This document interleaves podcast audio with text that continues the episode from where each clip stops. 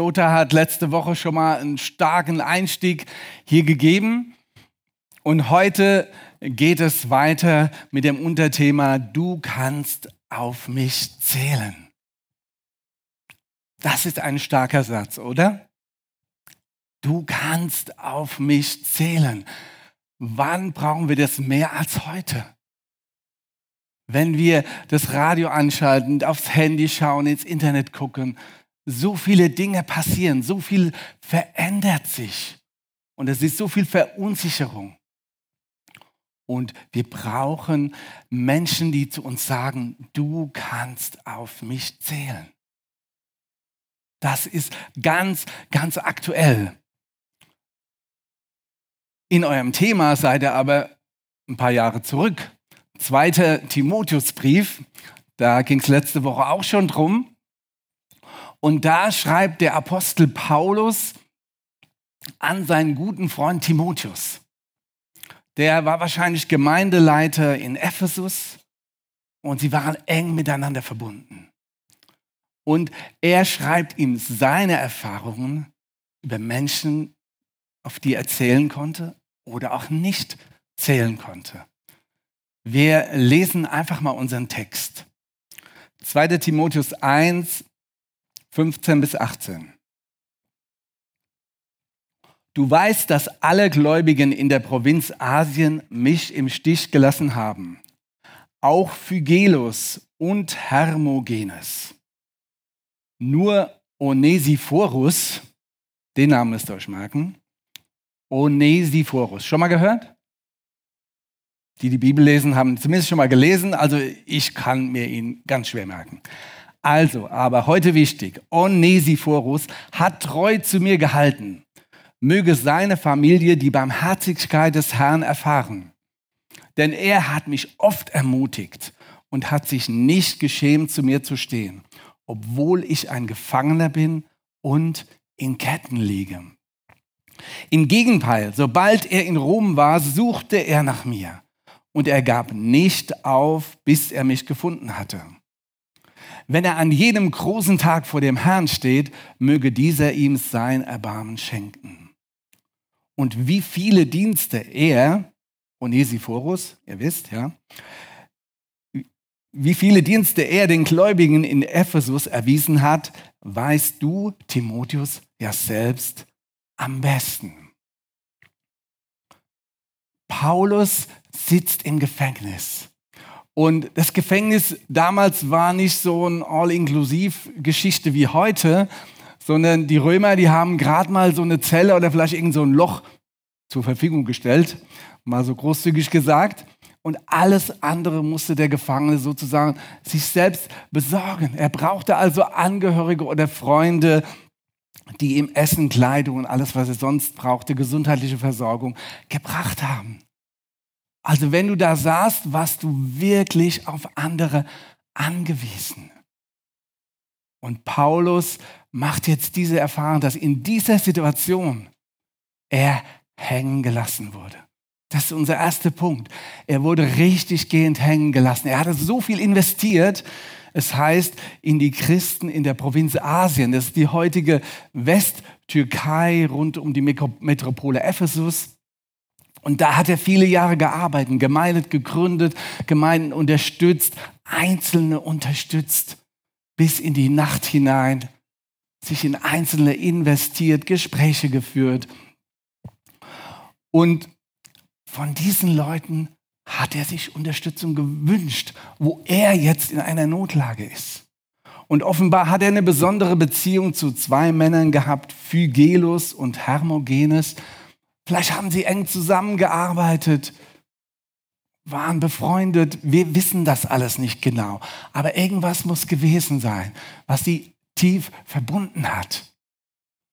Und er sagt, Timotheus, stell dir vor, selbst diese beiden haben mich im Stich gelassen, hängen gelassen. Habt ihr das schon mal erlebt?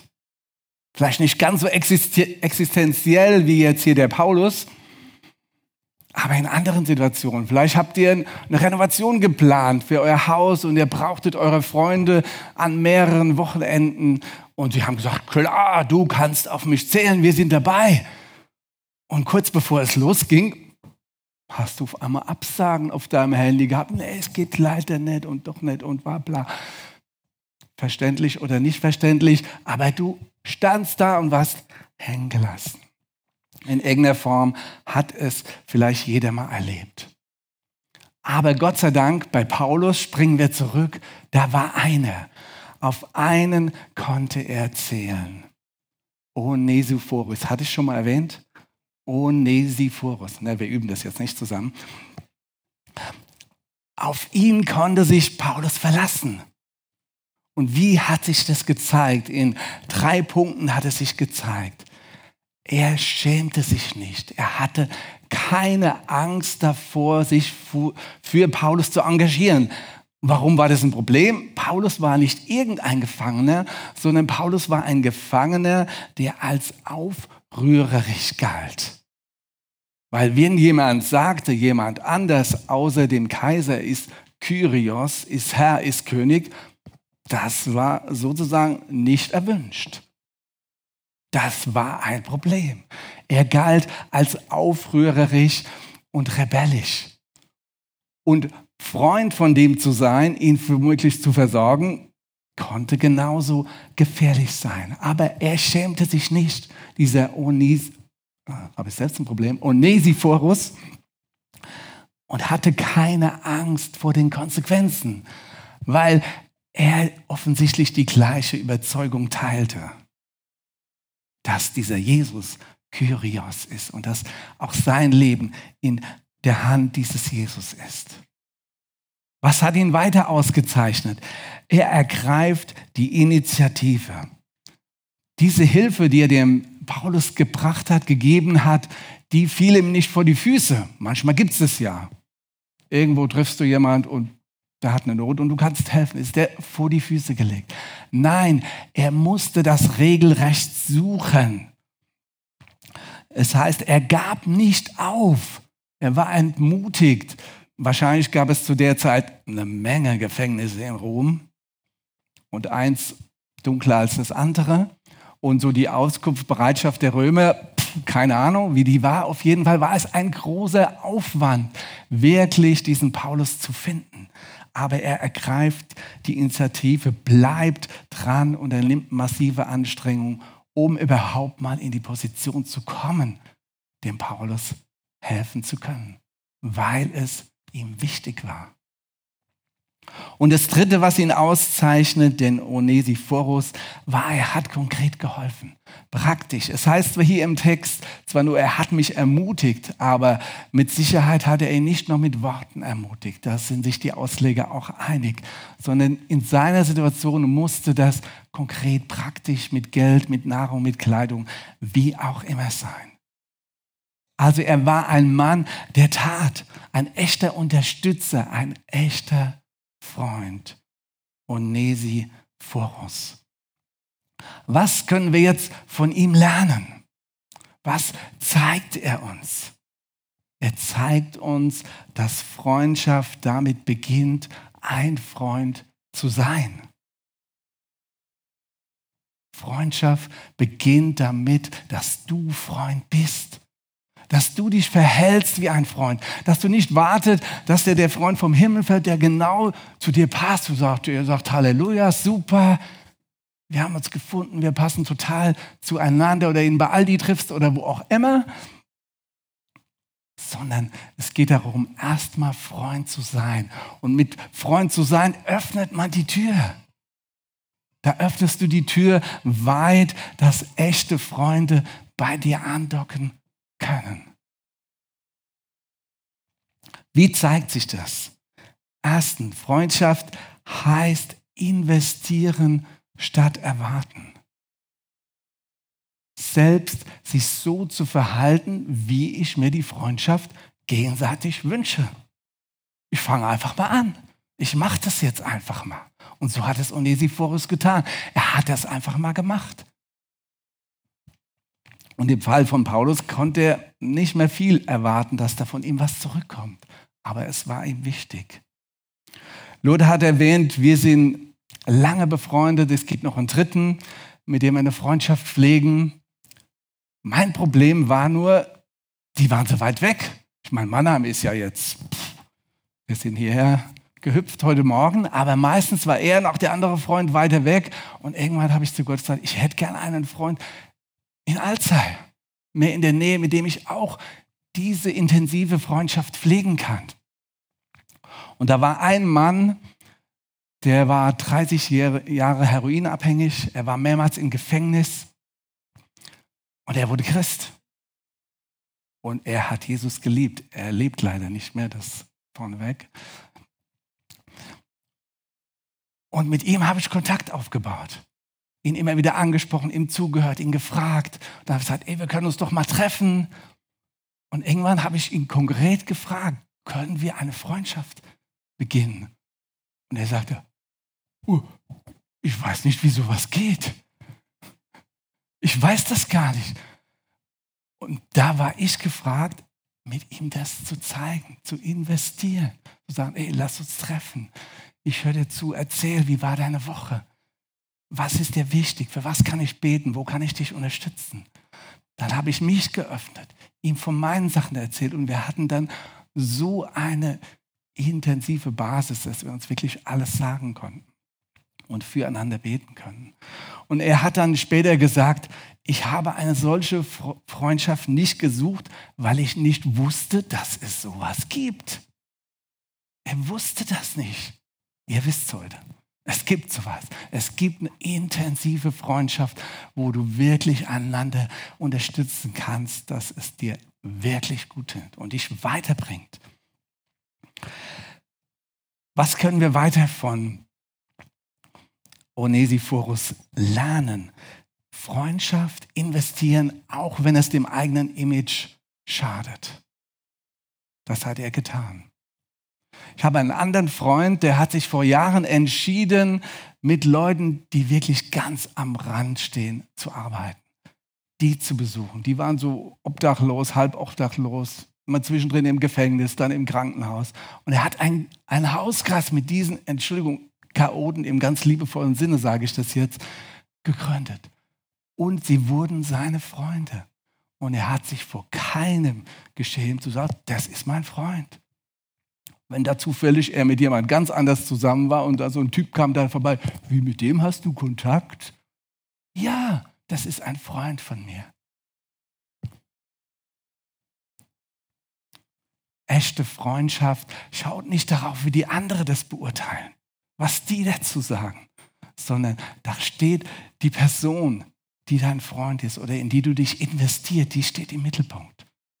Mit dem, wie sie ist und mit dem, was vielleicht die Not gerade ist, was gerade diese Person beschäftigt.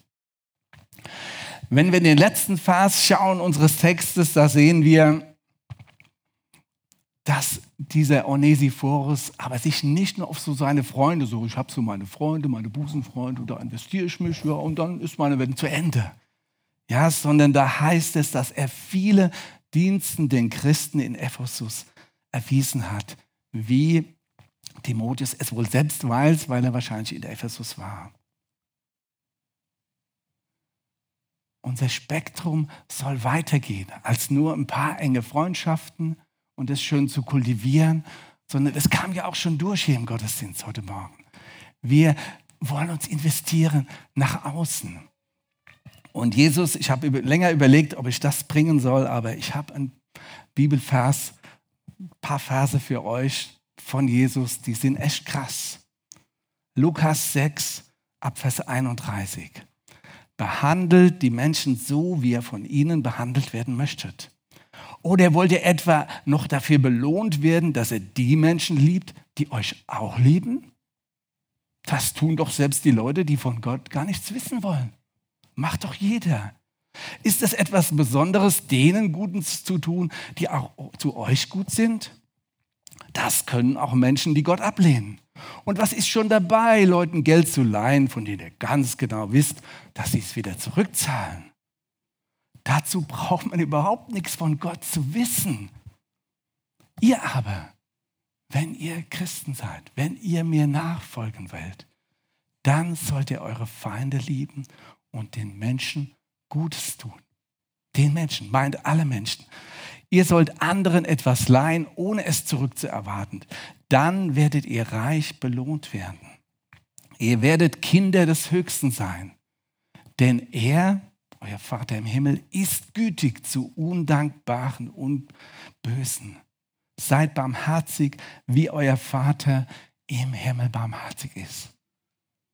Jesus sagt, da ist einer, der handelt in einer bestimmten Weise. Und wenn ihr einen Unterschied machen wollt, dann orientiert euch an ihm. Dann lernt von ihm. Dann macht es so wie er. Über Geld hatten wir es gerade schon. Ein Freund habe ich letzten Sonntag getroffen. Und der hat eine heiße Geschichte erzählt. Er ist Berater und er hat einen Mann getroffen, irgendwie als Berater, keine Ahnung, auf jeden Fall kein enger Kontakt. Und ganz eng am Schluss sagte er zu ihm, wenn Sie mal eine Situation haben, wo jemand Geld braucht, um seine Not zu lindern, wo es wichtig ist, dann melden Sie sich bei mir. Wie es so kam, kurz danach hatte er jemanden in der Beratung, da war gerade alles schiefgegangen. Und dieser Mann brauchte eine neue Wohnung, doppelte Kaution und diverse andere Auslagen.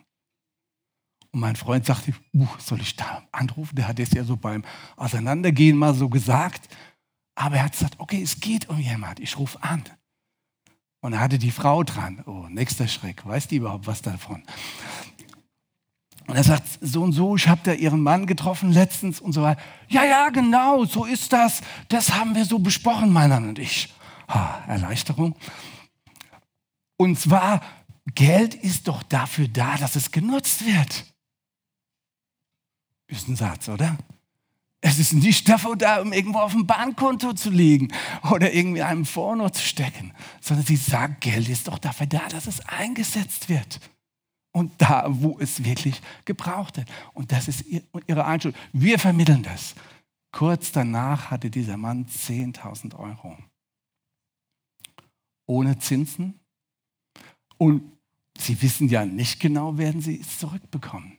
Ausgeliehen aber mit diesem Risiko leben sie. Ich weiß nicht, wie gut betucht Leute hier sind, aber vielleicht gibt es ja in der Bibel nur eins, zwei Leute und vielleicht schickt euch Gott noch ein paar. Und die sagen zu dem Lothar, wir wollen da gar nicht genannt werden, aber wenn so eine Situation kommt, dann melde dich doch bei mir und wir klären das anonym. Und wenn ihr anderen wirklich rausgeht in die Nachbarschaft, in euer Viertel hier, wenn mehr Kontakte entstehen und die Nöte werden kommen. Da braucht man keine Angst, sie werden kommen. Und ihr könnt sagen, Lothar, da ist so jemand, du, kannst du da was vermitteln? Und Leute erfahren hier von der Viva Kirche Hilfe. Wow, ist das ein Signal? Das wäre cool. Im Galaterbrief, Kapitel 6, heißt es, lasst uns nicht müde zu werden, Gutes zu tun. Ich bin sicher, hier sind viele, die schon viel Gutes getan haben. Aber jetzt war Corona und jetzt kommt Energiekrise und alles Mögliche. Ja, vielleicht muss man mal seine Kräfte und sein Geld selbst zusammenhalten. Aber Paulus sagt, werde nicht müde, bleibt dran, ruht euch nicht auf dem aus, was er gestern und vorgestern getan hat. Bleibt dran, es wird eine Zeit kommen, in der wir eine reiche Ernte einbringen. Da hat Lode auch letzte Woche drüber gesprochen, die Perspektive, auf die wir zugehen. Wer nicht da war, kann es nachhören. Wir dürfen nur nicht aufgeben, sagt er. Solange uns noch Zeit bleibt, wollen wir allen Menschen Gutes tun, vor allem denen, die mit uns an Christus glauben. Ups, jetzt macht er da eine Reihenfolge. Warum das? Paulus weiß, es muss erstmal was in der Kirche, in der Gemeinde leben, bevor man es nach außen trägt. Wenn ihr jetzt schnelle Aktionen macht und wollt dem helfen und jedem helfen, soziale Projekte startet, und die Leute kommen hierher, die merken, wie die Leute mit miteinander umgehen, irgendwie passt das gar nicht. Sondern Paulus sagt, tut das Gute erstmal untereinander. Schaut, dass ihr versorgt werdet, dass ihr gute Beziehungen habt, dass ihr ein offenes Ohr habt, dass da keiner untergeht hier bei euch. Dass eine Kultur des Aufeinanderhörens und ja, wirklich auch zu gucken, wie ist da auch eine Struktur, wenn jemand in Not ist, dass das schon passiert. Und wenn das unter euch passiert, wenn das unter euch normal ist, dann hat es eine ganz andere Wirkung nach außen. Und das ist die Vision. Ich habe noch eine Geschichte. Ich hoffe, ich fange nicht an zu weinen. Sie ist diese Woche passiert. Und sie zeigt, es geht darum, dass ich bereit bin, dass ich offen bin. Details könnt ihr meine Frau fragen. Eine junge Mutter, drei Kinder, hat ja normalerweise genug zu tun. Ist in einem Geschäft, schaut auf die Uhr und sieht, oh, ich habe ja noch Zeit. Und sie sagt zu Gott, ich habe noch Zeit. Wenn du irgendwas für mich hast, was ich jetzt tun soll, dann zeig's mir. Was passiert? Sie trifft eine andere Frau, deutlich älter als sie, die sie irgendwie, ich weiß nicht wie gut kennt, aber irgendwie kennt sie sie. Und diese Frau erzählt ihr sofort von ihrer Not. Und sie sagt, meine Tochter ist hochschwanger und das Kind sollte schon längst da, es ist immer noch nicht da, es passiert einfach nichts. Und ich mache mir große Sorgen, dass es Mutter und Kind gut gehen wird und habe keine Ahnung, ich habe schlaflose Nächte. Und diese Frau, diese junge Mutter, hat eine prophetische Begabung. Sie bekommt einen Impuls von Gott. Und sie sagt zu dieser anderen Frau, sei beruhigt. Ich kenne den Wortlaut nicht genau. Ich sage jetzt, sei beruhigt, mach dir keine Sorgen. Bis morgen Abend spätestens wird das Kind geboren sein. Und ich sagte es in so einer Klarheit, in so einer Stärke, dass das bei der anderen Frau wirklich ankommt. Und am nächsten Tag um 13 oder 14 Uhr war das Kind auf der Welt. Halleluja, oder? Letzte Woche passiert, Mitte dieser Woche. Was ist aber das Entscheidende? Das Entscheidende war, dass diese junge Frau sagt, Gott, ich habe Zeit, ich stehe dir zur Verfügung. Das war der entscheidende Punkt.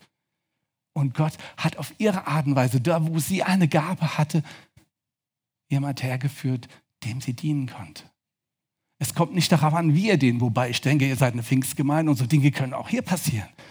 Ja, bei den prophetischen Worten und Erkenntnissen, da geht es nicht hier riesen Tovabo hier eine Kirche zu machen, sondern sie wirklich auch konkret einzusetzen für Menschen in der Not. Wenn ihr das übt und präzisiert und Leuten in ihr Leben hineinspricht, ich bin gespannt, was dann passiert. Und jeder hat verschiedene Gaben. Jeder kann auf seine Art das tun. Und noch eins, wenn er mehr beginnt, euch zu investieren, dann ist hier im Text von den Undankbaren und Bösen die Rede. Es wird auch Leute geben, denen ihr helft und sie danken es euch nicht. Oder die nutzen euch sogar aus. Hat mir Maria Therese deswegen aufgehört? Sagt Jesus, wir sollen aufhören?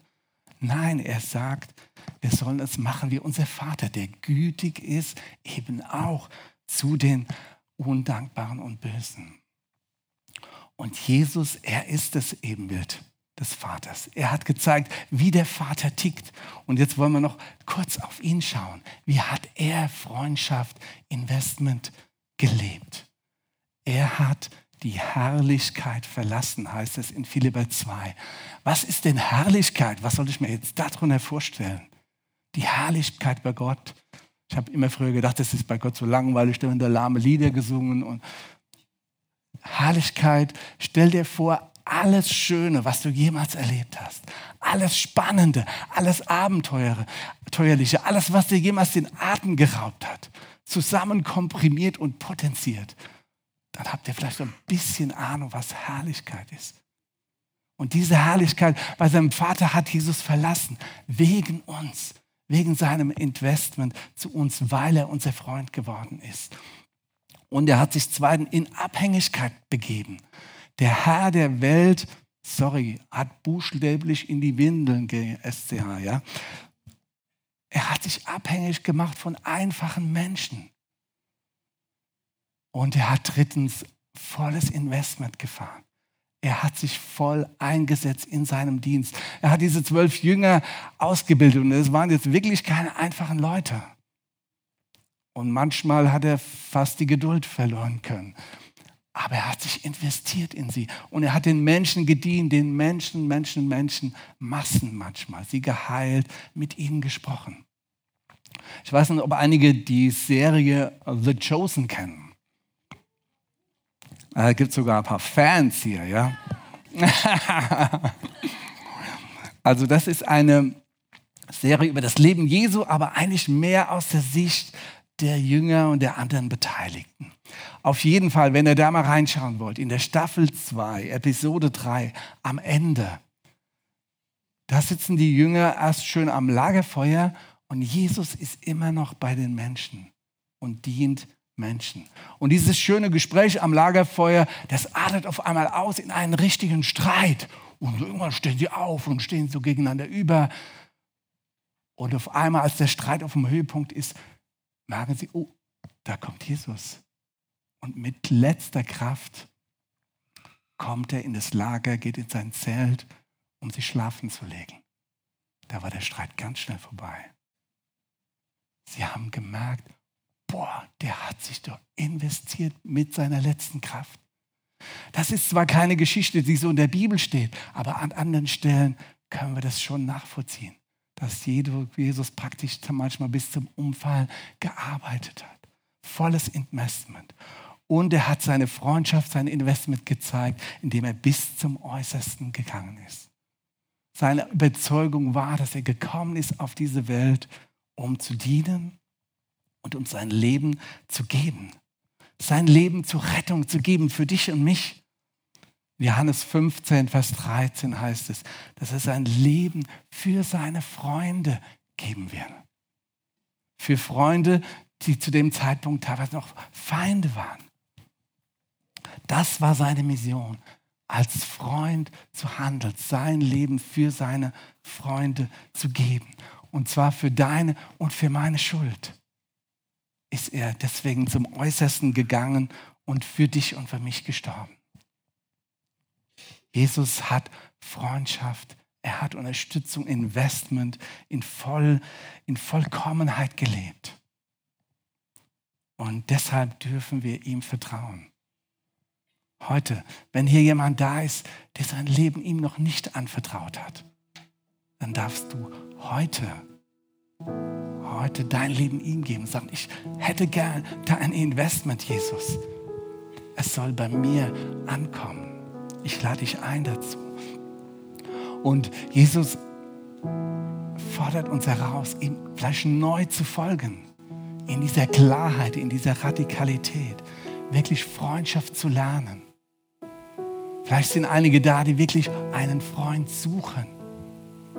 Ja, du kannst starten Freund zu sein und zu beten, dass Gott dir jemand schickt, der zu dir passt. Und jeder Einzelne darf sich dafür einsetzen, dass in der Viva so eine Atmosphäre der Unterstützung entsteht.